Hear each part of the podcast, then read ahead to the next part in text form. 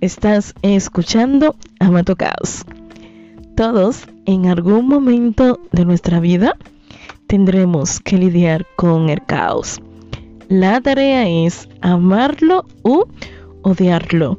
¿Tú qué vas a hacer con tu caos? Episodio 96. ¿Qué es lo que no quieres en tu vida? Otro día más por aquí. Yo soy Alisa Dacier, psicóloga online para seguimosalisadacier.com. Tanto en mi página web como en este espacio te acompaño a amar tu caos. Hay un tema que a veces cuesta bastante trabajarlo y es el ser consciente de qué es lo que yo quiero. Muchas veces nos sentimos perdidos, agobiados, frustrados porque nos cuesta tomar decisiones y esas decisiones es el saber identificar qué es lo que yo quiero en mi vida. Y para mí hay algo sumamente importante a la hora de trabajar esto. Primero comienza con aquellas cosas que ya no quieres en tu vida. Primero comienza con aquellas cosas que ya no vas a permitir negociar en tu vida. Y es que pocas veces somos conscientes de que a la hora de analizar yo qué quiero en mi vida, también hay una parte sumamente importante, que es lo que no quiero descartar. Y yo creo que cuando tenemos varias opciones, que eso es lo que pasa cuando nos cuesta tomar una decisión, tenemos varias opciones. Y como queremos todas las opciones, nos cuesta bastante decir, bueno, esto no. Y para mí hay un ejercicio muy práctico. Imagínate, vamos a coger hoja, papel, busca bolígrafo o quizás desde tu ordenador o tablet, móvil, donde me estés escuchando. Vamos a poner una columna. ¿Qué es lo que quiero? ¿No? ¿Qué es lo que quiero? Y en la otra columna, ¿qué es lo que no quiero? Y para que sea más fácil, porque a veces esto se convierte en caos, vamos a dividirlo por áreas. ¿Qué es lo que quiero en lo emocional? ¿Qué es lo que quiero en lo sentimental? Dígase pareja, vínculos afectivos o también relaciones con otras personas, ¿no? Amigos, familia. ¿Qué es lo que quiero a nivel social? ¿Qué es lo que quiero a nivel económico o profesional? Que muchísimas veces va de la mano. ¿Qué es lo que quiero a nivel personal, dígase para mí, ¿sabe? Algo mío, mío, que quiero conservar. Y esto le llamamos 12 áreas de la vida, que es lo que quiero a nivel espiritual. Y voy aquí enmarcando esas áreas y ahí voy detallando claramente lo que quiero y lo que no quiero. Siempre cuando hablamos de lo que no quiero, automáticamente estamos trabajando sobre los límites. Límites que yo tengo que reconocer, tengo que saber respetar para poder exigirlo en otro lugar o personas que me rodean. Y yo sé que a veces nos cuesta bastante detenernos, mirar todo lo que hemos conseguido, porque siempre estamos más preocupados por aquellas cosas que todavía no han llegado a nuestra vida. Cuando la tarea más a trabajar a profundidad sería comenzar desde lo que yo tengo. Siempre y cuando aterrizando. Hay algo que tengo que repetir bastante en consulta.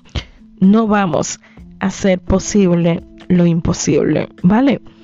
porque a veces vamos a consulta porque no cuesta tomar una decisión, no cuesta cambiar nuestra vida. Y es que ese paso de ir a consulta, de trabajar estos temas de desarrollo personal, crecimiento personal, lo hacemos como que el terapeuta, el psicólogo me va a dar herramientas o va a hacer cosa imposible que yo no sé hacer en mi vida. Cuando si fuéramos capaces de detenernos, escucharlos y aprender a convivir con todo lo que somos, nuestros miedos, inseguridades. Desde ahí podemos encontrar muchas respuestas a esas preguntas que a veces nos cuesta encontrarle, ¿no? La respuesta o encontrarle la solución. Y aquí el el tema de qué es lo que no quiero es centrarme en mí. Aquí aplicaríamos el autocuidado, una palabra muy importante.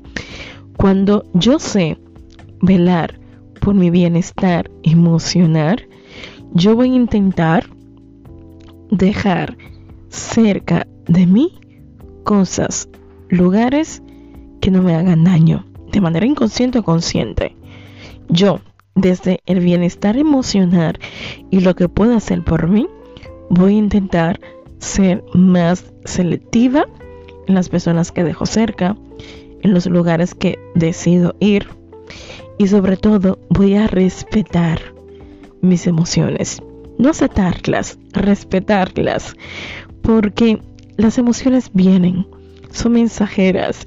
Es como, hey amiga, date cuenta, mira hacia adentro y ocúpate no es preocúpate, ocúpate, escúchate, permítete sentir, permítete conectar con tus miedos, con tus dudas sobre lo que va a ser tu futuro. Que eso está bien, tener preocupaciones. Ahora bien, yo me voy a preocupar, pero también me voy a ocupar. Y ocuparme es centrarme y ver cuál es la parte que a mí me toca. Y hay algo sumamente importante a la hora de decir, hey, no quiero esto en mi vida.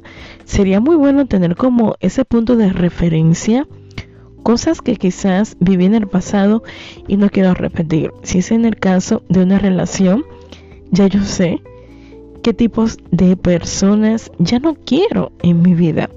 Y eso no significa que ellos sean malos, buenos, los mejores, los peores. No. Hay ciertos tipos de personas que ya no encajan con mis valores, con mis creencias, con mi forma de ver, dar y recibir el amor. Y eso no debería ser negociable. Si se trata de un trabajo que en el caos laboral que estamos viviendo a raíz de una pandemia y a raíz de cómo va el mundo, entender y respetar que si yo estoy en un trabajo que no me gusta, entender que ese trabajo puede ser un puente para yo llegar, visualizarme al lugar que yo quiero estar. Ese trabajo me está ayudando a comer, me está ayudando a pagar el techo donde vivo me está ayudando a comprarme un libro, a ir al cine, quedar con una amiga, tomar un café. Honrar lo que me está dando, aunque no sea el trabajo wow de mi sueño. Y entender que si yo no hago pequeños pasos para llegar al lugar que quiero estar, milagrosamente no voy a llegar. Y la verdad que tomar la decisión de ir eliminando lo que no quiero en mi vida para acercarme a aquellas cosas que sí quiero es entender y sobre todo aprender a ser mi aliada. Y aliado, porque aquí también nos escuchan chicos. Es entender que a la hora de tomar una decisión, tengo que saber ¿Desde qué lugar lo estoy haciendo? ¿Desde la angustia? ¿Desde la incertidumbre? ¿Desde el caos? ¿Desde el miedo?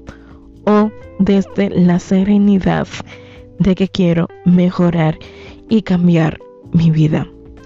Aquellas cosas que no quieres en tu vida, también hay que entender que esto a veces es un proceso. Quizás ahora mismo yo no quiero X trabajo, pero es lo que hay. Y como es lo que hay, tengo que comer, tengo que suplir mis gastos, yo lo voy a coger sin caer en el odio, por favor, o la frustración. Y también pasa con la decisión de haber emigrado, haber tomado esa decisión muy valiente, querer empezar, empezar desde otro lugar y decir, uff, yo no quiero esto. Pero también decir, yo no quiero esto, es entender que hay un proceso. Un proceso en el cual yo tengo que ver cómo yo, desde esta nueva realidad, puedo decir, vale, no quiero esto, pero ¿cómo puedo llegar a lo que yo quiero? Muchas veces yo intento acompañar a las personas desde un lugar en la cual puedan ser lo más consciente posible de su contexto, de su realidad. Porque a veces queremos conseguir cosas, pero nos olvidamos de una parte sumamente importante, la realidad donde yo estoy, la realidad de lo que yo tengo, la realidad de lo que yo puedo conseguir, la realidad de que si yo a nivel emocional o a nivel económico no me lo puedo permitir, quizás tengo que buscar ayuda de una persona que me sirva de referencia, de alguien que lo ha conseguido y me puede decir, ¿no? Más o menos, y yo entender si puedo llegar o no a obtenerlo. Porque a veces también cuando decimos, hey, yo no quiero tal cosa en mi vida, comenzamos a tomar esa decisión o a descartar desde la realidad de otras personas que tenemos cerca. Y esto es sumamente peligroso. Aunque estemos en un contexto parecido, no es igual. Porque yo tengo mis emociones, tengo mis pensamientos, tengo mi realidad mi propia realidad que está dentro de mi mundo y de mis posibilidades. Yo te pregunto, ¿qué es lo que no quieres en tu vida? Antes de llegar a qué es lo que quiero, comienza a hacer una lista de aquellas cosas que no quieres. Y al lado de esa lista de cada punto, escribe por qué no quiero eso en mi vida. Muchas gracias por escucharme. Yo espero que tú estés muy pronto por aquí en un próximo episodio. Y recuerda, el caos no es para destruirte. Bye bye.